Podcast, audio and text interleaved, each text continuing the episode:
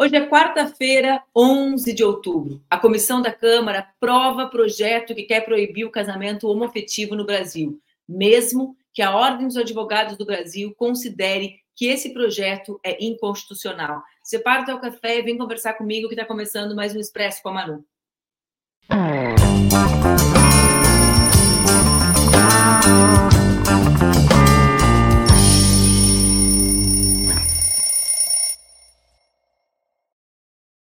Bom dia, bom dia, bom dia. Quarta-feira, 11 de outubro, e está no ar mais um Expresso com a Manu, meu programa que acontece entre segundas e sextas-feiras, às 7h30 da manhã, aqui nas redes do Ópera Mundi, com transmissão simultânea nas redes Ninja. O Expresso, como tu já sabe, acontece sempre às 7h30, só que tu pode acompanhar no momento do seu dia que cair melhor. Se tu não quiser acompanhar aqui pelo YouTube, tu pode acompanhar também no formato podcast. Hoje a gente bagunçou tudo. Hoje é o dia do meu querido amigo Luiz Maurício conversar comigo, mas diante desse golpe orquestrado pelo presidente da Comissão de Previdência, Assistência Social, Infância, Adolescência e Família da Câmara, eu pedi para Mara Moira conversar comigo sobre esse projeto, né, a aprovação desse projeto que proíbe que todas as pessoas que vivem no Brasil tenham os mesmos direitos com relação, direitos civis com relação ao casamento. Deixa eu explicar isso para vocês. Eu sei, a gente está acompanhando permanentemente as notícias da escalada de violência de Israel contra o povo palestino, que fica hoje na faixa de Gaza desassistido, sem energia elétrica, sem alimentação. Eu li agora cedo, antes de entrar aqui, que a União Europeia decidiu manter o auxílio à região palestina, justamente reivindicando o direito uh, e, a, e, a, lógica de, de diferenciação das mulheres e dos homens palestinos com relação ao Hamas, reivindicando a relação da União Europeia com a autoridade palestina. Então, as notícias elas vão mudando toda hora. Mas a gente segue aqui no Expresso com a Manu, acompanhando também as notícias do nosso país. Por quê? Porque nesses momentos em que nós atentamos para a conjuntura internacional, atentamos para os conflitos internacionais, essa turma da extrema-direita gosta mesmo é de organizar golpes, como os de ontem. Vamos lá. A comissão, que vocês já sabem qual é, com aquele nome comprido, né, Comissão de Previdência, vou chamar assim para diminuir o nome dela aqui, aprovou por 12 votos a 5 um projeto que tem o objetivo de proibir o casamento entre pessoas do mesmo sexo. O relator é um velho conhecido, já está fazendo aniversário de mandatos lá na Câmara. Pastor Eurico, do PL de Pernambuco, apresentou ontem o seu parecer final. Nesse parecer, ele mantém o texto que proíbe o casamento homoafetivo. O relatório também estabelece que o poder público e a legislação civil não podem interferir nos critérios e requisitos do casamento religioso. Bora entender isso aqui, gente. Bora entender os recados, o que, que eles fazem. Bom, eles proíbem o casamento civil, que ao fim e ao cabo é sobre isso que o Supremo decidiu lá atrás e que a Câmara pode legislar. No texto, ele coloca o elemento para confundir as bases eleitorais deles. Quais são esses elementos? Eles dizem que a legislação civil não pode interferir nos requisitos do casamento religioso, como se alguma vez a legislação civil tivesse tentado interferir no casamento religioso. Eles se aproveitam de uma nomenclatura, de um termo, a ideia de casamento, para tentar fazer os fiéis, as pessoas organizadas nas igrejas que eles fazem parte, fazem parte, na maior parte das vezes, como vendilhões do templo que o são, mas fazem com que essa turma acredite que os projetos que versam sobre a matéria querem incidir dentro dos seus templos. Ora, isso é uma mentira, mas eles colocam ali esse elemento para aglutinar, essa era a palavra que eu estava procurando, aglutinar as suas bases sociais. Bom, o parecer da Comissão Nacional de Diversidade Sexual e Gênero da OAB afirma que o projeto é inconstitucional. A gente já falou aqui no programa diversas vezes, mas esse projeto, mas uh, esse projeto uh, segue tramitando na comissão e agora a gente precisa entender o que, que vai acontecer com ele. Primeiro, ele vai passar pela Comissão de Direitos Humanos e também a CCJ. É óbvio, a Câmara tem os seus mecanismos para que o projeto não, ah, não passe pelas comissões, mas eu compreendo, até onde entendo das táticas uh, dessa bancada que se reivindica evangélica, né, mas que é uma bancada de extrema direita no Congresso, o objetivo deles não é levar velozmente para o plenário. O objetivo deles é construir pequenos espaços, como ontem na comissão, em que eles conseguem consagrar suas opiniões e distribuí-las massivamente para o país. Uh, é, vocês conseguem compreender isso? Aí vejam o que diz no relatório. Vejam o que diz no relatório. Olhem a violência, olhem o grau de violência desse, desse, dessa turma. Bom, o que, que eles dizem? As relações homossexuais não proporcionam o ganho social que implica exclusivamente o casamento como origem da família. Olha, sinceramente, esta turma quer vir falar de família. Se eles querem falar de família, eles poderiam falar sobre o volume de crianças crescente no nosso país sem registro paterno. Será que eles estão preocupados com isso? Ou eles estão preocupados em violentar os 19 as 19 milhões de pessoas no Brasil que se dizem LGBT, ou eles estão preocupados apenas em reafirmar, né? Eles reafirmam a sua, a, a sua condição de, de articuladores desses espaços de violência no nosso país. Bom, só para resgatar, para vocês lembrarem um pouco da história por trás da decisão dos casamentos homoafetivos. Foi em 2015, o ano que o Supremo Tribunal Federal autorizou os casais a se habilitarem para adoção. Desde, vamos lá, nos últimos quatro anos, olha, eu estou aqui, estou tentando me entender com esse monte de dado que está colocado aqui. Vocês estão vendo? Tô, o olhinho está pequeno, né, gente? O braço está curto, o braço está curto uh, para ler. Mas o que eu quero que a gente consiga uh, debater, e quero chamar a Amora, a Amara Moira, Amora, virou um nome novo, Amara Moira, para conversar comigo, é justamente sobre essa ideia, a ideia central do relatório, no qual eles dizem, Amara, que os 19, 19 milhões de pessoas que se reivindicam LGBT não têm o direito de celebrar civilmente o seu casamento porque não contribuem com a origem da família, num país em que mais de 6 milhões de crianças não têm o registro paterno na certidão de nascimento, num país em que as mulheres criam sozinhas, na maior parte das vezes, os seus filhos. Então, esses são os mesmos que se preocupam com a gestação, fruto do estupro, e não se preocupam com as crianças que nascem e que não são reconhecidas pelos seus pais e que não recebem sequer condições objetivas, materiais, uh, fornecidas por esses. A Mara está aí para conversar comigo? Vocês, eu troquei tudo, vocês estão vendo? Uhum. A Mara chegou. Achei olá, que tinha levantado para pegar um café, que eu estava te chamando antes. Pensei. Olá. É Bem-vinda na quarta.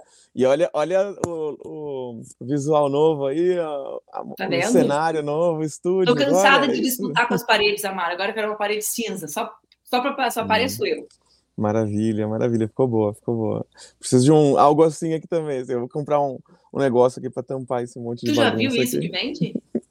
nunca vi, nunca vi. É, é Cara, é fácil? eu comprei o chroma, chroma key verde para mim, que é uma, ah. um círculo que tu prende na cadeira e parece que tu está numa parede verde. É tipo ah. um, aquele tecido de barraca, ele dobra e abre, aí ele fica aqui atrás. Vou te mandar uma foto, tu vai morrer de rir. Ai, maravilha. Vou, parece que tem uma parede imensa atrás. verde atrás de ti. Ótimo, ótimo. Não, porque é aqui, olha só, né? Caixa, então seja muita bagunça. Mas eu lutei para encontrar um canto de parede. Eu tô morando há dois meses nessa casa e ontem de noite meu marido olhou. Tu nunca pensou que tem uma parede atrás de ti? Daí eu pensei, hum. não, eu nunca tinha olhado que tinha uma outra hum. parede. Mas a Mar é uma loucura, né? A forma como esses caras se organizam dentro do Congresso Nacional, tentam confundir a população e, e tentam, de fato, legitimar legalmente a ideia de que existem dois tipos de brasileiros e que uhum. os brasileiros, olha, é uma loucura, os brasileiros só valem, segundo essa lógica, quando celebram o casamento que dá origem à família. Então, na lógica deles, para além da população LGBT, todos os homens que não têm filhos, todas as mulheres inférteis, uhum. todas as pessoas que decidem pela Sim. sua própria vida, padre, freira, todo mundo que decide não constituir família com filhos, não serve para o país.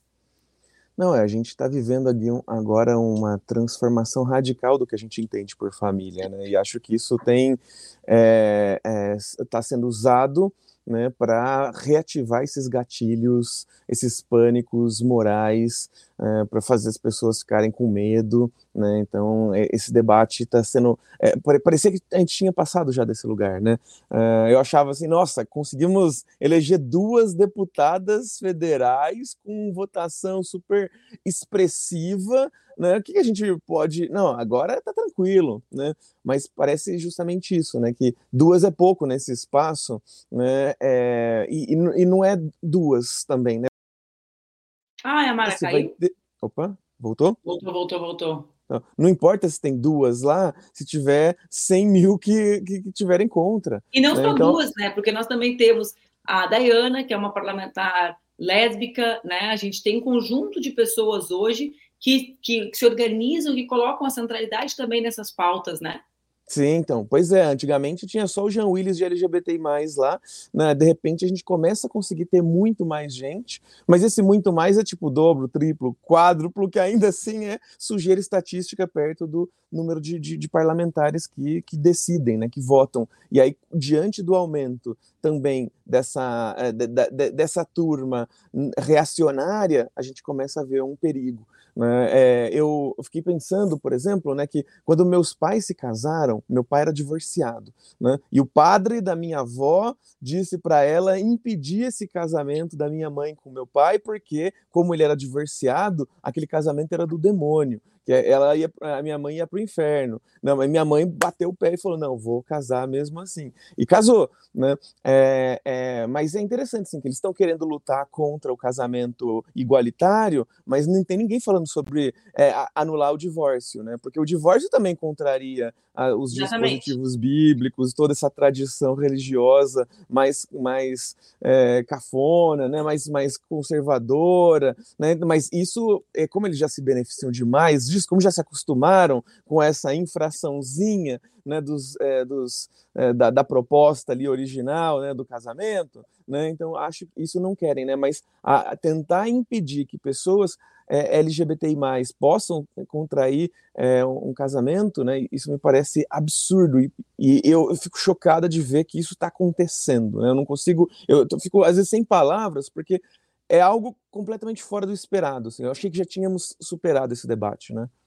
E isso mostra também, Amara, um tema que a gente uh, muito debate, que é a maneira como eles usam a questão, porque para uhum. mim é uma uhum. tática muito clara deles, né? Eles não querem aprovar esse projeto, na minha Sim. interpretação. É óbvio que se eles achassem que tinham força para aprovar no plenário, eles poderiam levar para o plenário. Mas quando eu falo que eles não querem aprovar, eu falo na velocidade da aprovação. Claro. Eles querem mesmo estabelecer a pauta, né? Uhum. Eles querem fazer com que o tema fique ali para organizar e aglutinar a base social deles a partir do que?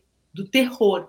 De qual terror, Amar? O terror com relação à liberdade de orientação sexual. O uhum. pânico social, né? Eles despertam um pânico, o pânico de que as pessoas possam ser diferentes daquilo que os pais sonham, né? Eles trabalham com essa ideia, com, com, o senso comum, com os preconceitos tão arraigados na nossa, na nossa população, para reforçar pânicos. Então, quando eles colocam ali a proibição da mudança de, da, do poder civil interferir na questão religiosa, é aquela uhum. brecha para a gente entender o que, que eles querem, né? Eles querem, e, e, e eu fico impressionada como a questão da orientação sexual é o que tensiona essa base social, né, Amara?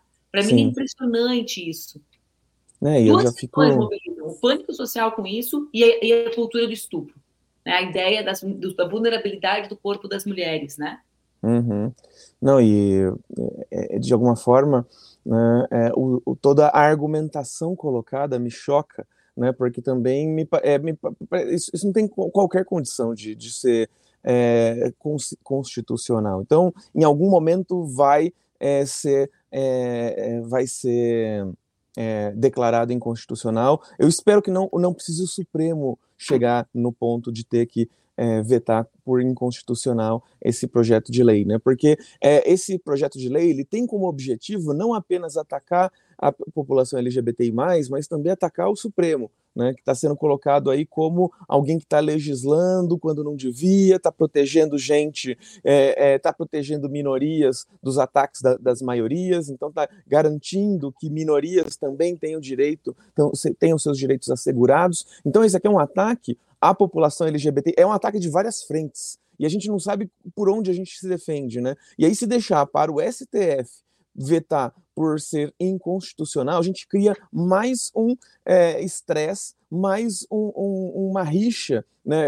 É, vai jogar isso para a sociedade. Então eles estão é. colocando os, os, os, argumentos mais absurdos, né? usando a Bíblia como base, né? É, é, pra, pra justamente para forçar essa, essa declaração de inconstitucionalidade e depois falar, olha o STF impedindo que a gente exerça a nossa função. Né? O que, que você acha? Não, eu até ia te falar, nesse caso eu fiquei até reflexiva, porque, óbvio, né, o projeto tem um trâmite nas comissões, plenário, Senado, uhum. ou seja, que é o trâmite que eles querem que tenha, né? Eles querem que seja longo para esse debate ficar lá e eles criarem esse terror. O terror de que as igrejas vão ser obrigadas a casar, o terror de que é isso mesmo. Bom, só que, objetivamente, tem ainda a, a, a, o veto do Lula, nesse caso, Sim. e o Supremo, nesse caso, é isso que eu estava pensando. Por quê? Por que, que eles estão fazendo a lei? Eles estão fazendo a lei justamente como reação a uma decisão do Supremo que considera o tratamento desigual a cidadãos do mesmo país inconstitucional. Então, o Supremo teria que decidir pela segunda vez sobre a mesma questão. E aí me surge um outro tema, que é o tema da PEC que tramita, que possibilita ao Congresso a revisão de decisão do Supremo. Olha a excrescência, né? Uhum. Copiada do governo de extrema-direita de Israel. Ou seja, o governo de extrema-direita de Israel apresentou uma, uma, proposta né, de tirar poderes da Suprema Corte. Porque por que a Suprema Corte tem tanto poder, né?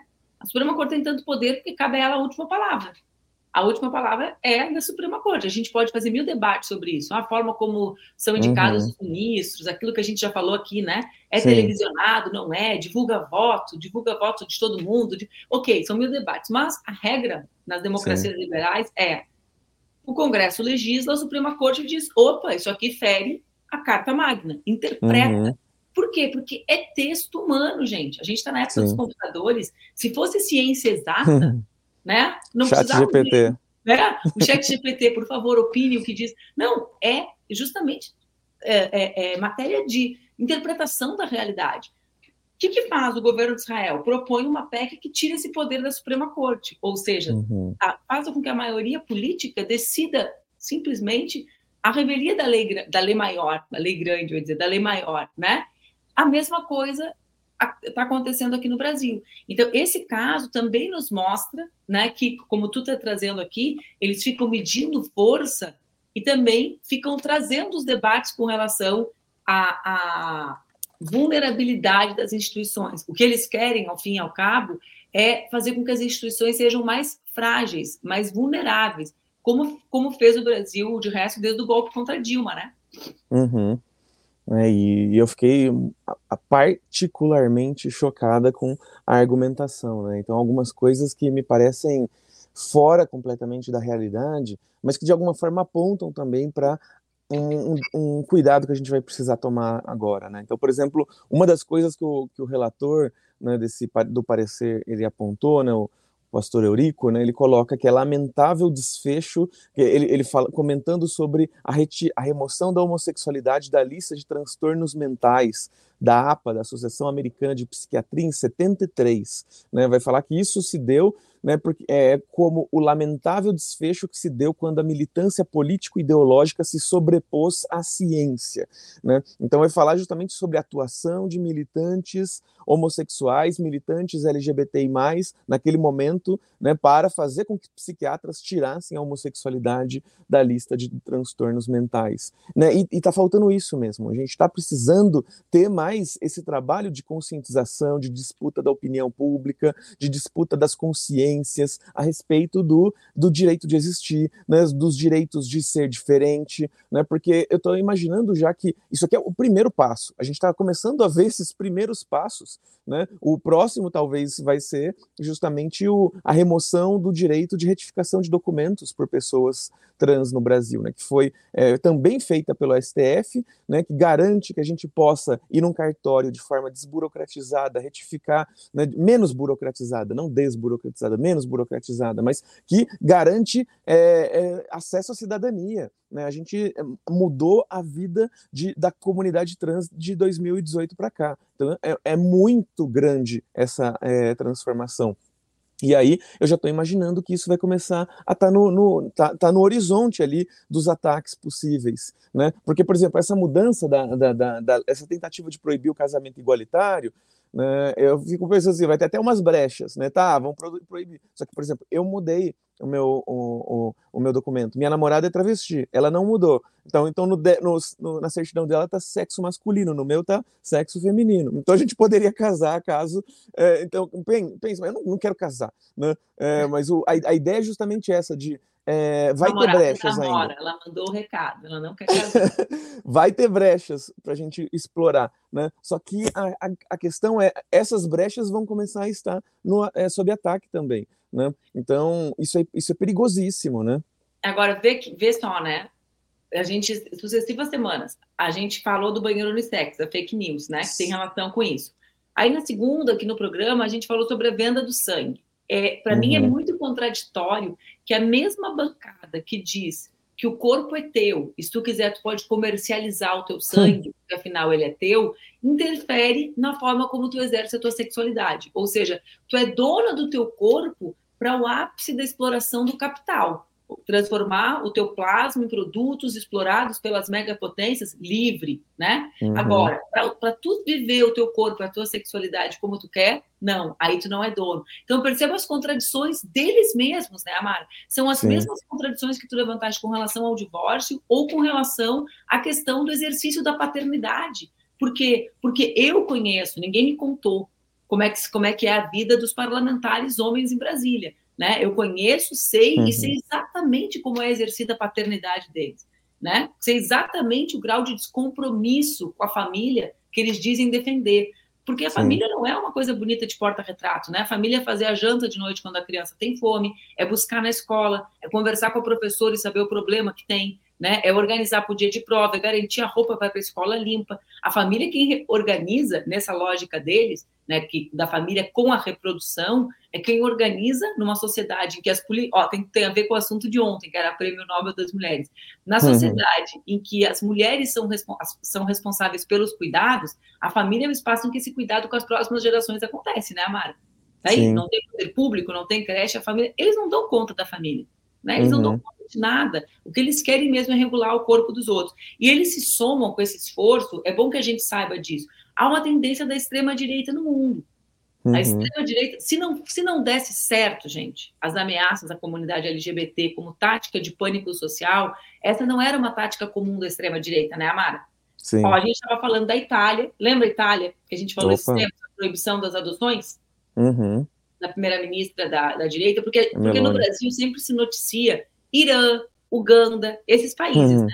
Mas uma parte da Europa onde a extrema-direita avança, também flerta com essas posições anti-LGBT. Eu estava vendo aqui no conteúdo que a, que a produção mandou que a Hungria, desde 2020, inviabilizou a adoção de crianças uhum. pelos casais. Então, vê, vê, vê, bem, a gente sempre olha, até nesse, nessa hora, a gente olha para os países né, uh, de, de, mais. Uh, com os quais a gente tem mais preconceito natural. É fácil falar da proibição em Uganda, mas e da Itália? Né? lá uhum. no meio da Europa, que, e da Hungria, que acontecem os processos similares pela extrema-direita, no, no, centro do capitalismo, né? Não, e direitos da população trans estão sob ataque permanente nos Estados Unidos, na Inglaterra também. É. Né? A gente está vivendo. É, e, e, a própria legislação brasileira, essa que foi é, definida pelo STF, ela é é vanguardista no mundo, assim, né? Então, de alguma forma, a gente é, é, é, inesperado o que tem acontecido aqui, só que agora que aconteceu, a gente tem que como é que a gente faz para manter isso vivo, né? Para não perder esse direito que parecia já garantido, já assegurado. Né? Então, a gente está tá num, num momento muito delicado. Né? Eu fico é, me, me é, percebendo, inclusive, que eles estão usando, é, eles, eles pegam esse, esse discurso que a gente. Então, ah, não, o casamento é para permitir que é, pessoas LGBTI, que se casem, possam é, transmitir propriedade, herança, essas coisas assim, né? E aí colo no, colocaram isso no PL, né? Então, não, vocês podem fazer um contrato transferindo a propriedade de vocês um para o outro. Né? Então, ou seja, eles, eles vão dialogando de, de uma forma torta com essas é, reivindicações que estamos fazendo. Né? Só que nada se fala ali de plano de saúde, nada se fala de, de visita numa, numa condição, é, caso a pessoa esteja internada. Né? É, então, ou seja, nada se fala sobre outros tantos aspectos né, que envolvem uma família, né? a constituição de uma família na nossa sociedade. Né? Então, e, é, e, é louco que a gente vai tá precisando lutar, né? É, precisar lutar por isso, né? Então, é, por um direito que parece básico, assim, né? Que a gente possa é, ter, é, que a pessoa com quem eu convivo, que a pessoa com quem eu construo minha vida íntima, é, ela possa estar presente, possa se beneficiar dos, dos direitos que eu possuo e eu dos que ela possui. Né? Então, isso parece algo básico e que está sob ataque, e sob ataque das formas mais vis possíveis. Né? Outras passagens que, que é do, do relator, né, ele dizendo a relação homossexual não proporciona à sociedade a eficácia especial da procriação que justifica a regulamentação na forma de casamento e a sua consequente proteção especial pelo Estado. Então mistura tudo, assim, né? Parece que é, não, é, é, é o que eu disse. Tu decidiu não ter filho, tu é infértil, tu também não pode casar.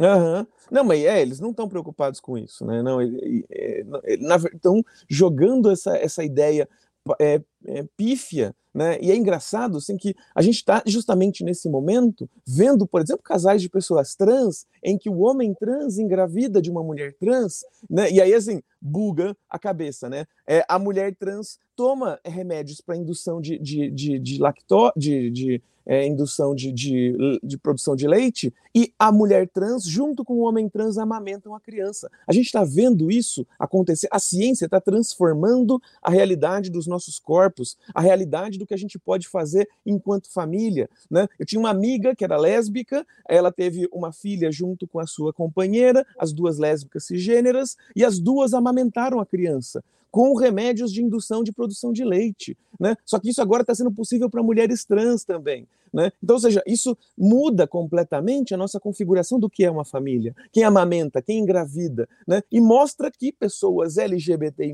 também podem ter filhos né? pelas vias naturais, inclusive. Né? Então, é, só que isso é, é isso, né? Uma sociedade que está querendo, inclusive, inviabilizar isso, dizer que isso aqui não é família, isso aqui não é filho, né? Que isso daqui não é certo, que a influência de LGBTI para filhos e filhas, para crianças, é nociva, né? A gente está vivendo esse momento. Né? Agora, né? sabe o que eu fico pensando, Amora? Que é como sair uh, disso, né? Porque, porque a gente sair disso, eu, eu digo assim, da, da ofensiva deles uh, aquela, aquela encruzilhada que eles nos colocam, né? Então, eles nos colocam num lado, tendo que falar sobre as pautas deles, quer dizer, uh, a gente volta para o assunto da sexualidade, da libertação sexual, da possibilidade das pessoas viverem com a sua vida com dignidade, porque essa é a nossa obrigação, né? À medida que existe a violência, a violência pelo poder legislativo nesse caso, o esforço para que brasileiros sejam apartados, né?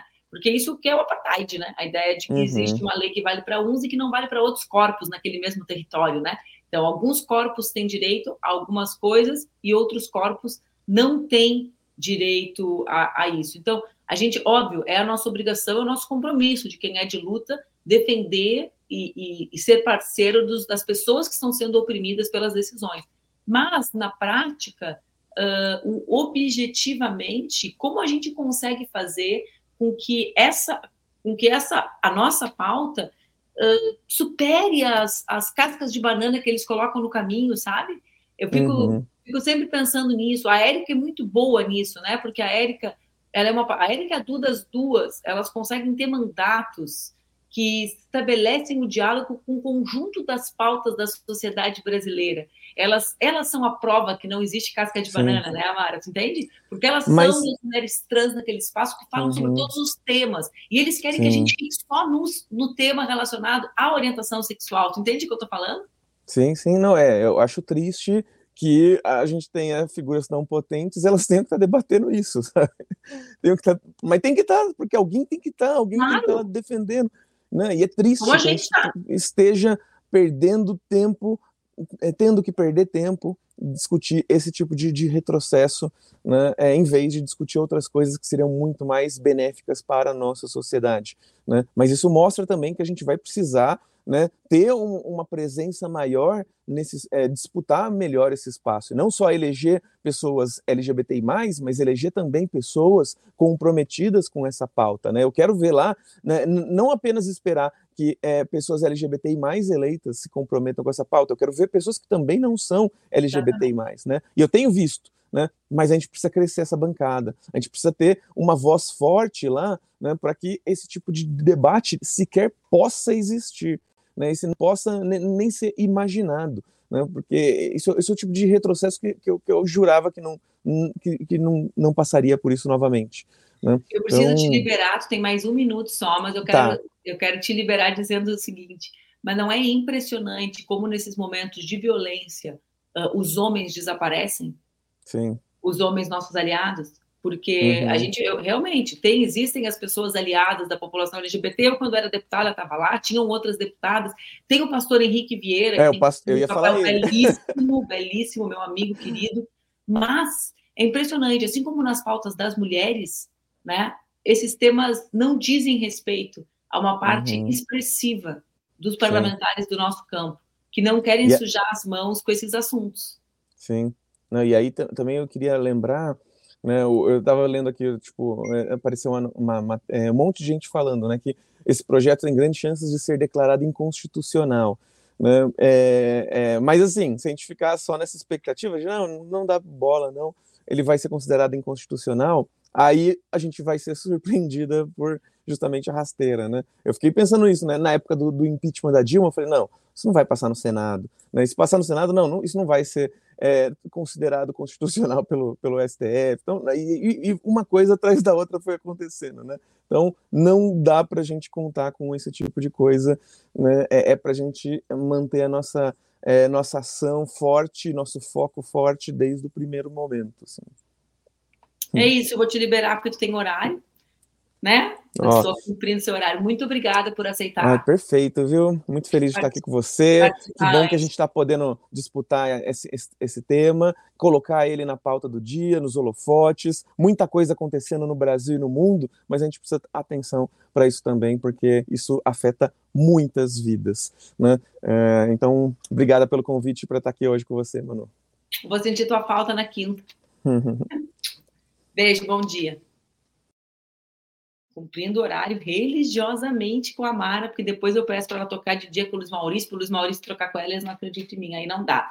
Bom, gente, esse foi mais um Expresso, a gente está uh, acompanhando as notícias também dos avanços da extrema-direita no Congresso Nacional, eu acho que é bom que a gente acompanhe, isso demonstra as nossas vulnerabilidades, a maneira como eles organizam a força política deles, a gente está há um ano do processo eleitoral mais importante, que é o processo eleitoral municipal, aquele que garante as condições para que a gente esteja mais próximo da população. Para mim, essas pautas não surgem ao acaso, elas são pautas de alta aglutinação através do pânico social, do pânico moral que elas têm a capacidade de gerar. A gente se encontra amanhã, às 7h30, aqui no Expresso com a Manu. Espero que vocês tenham todos uma excelente quarta-feira.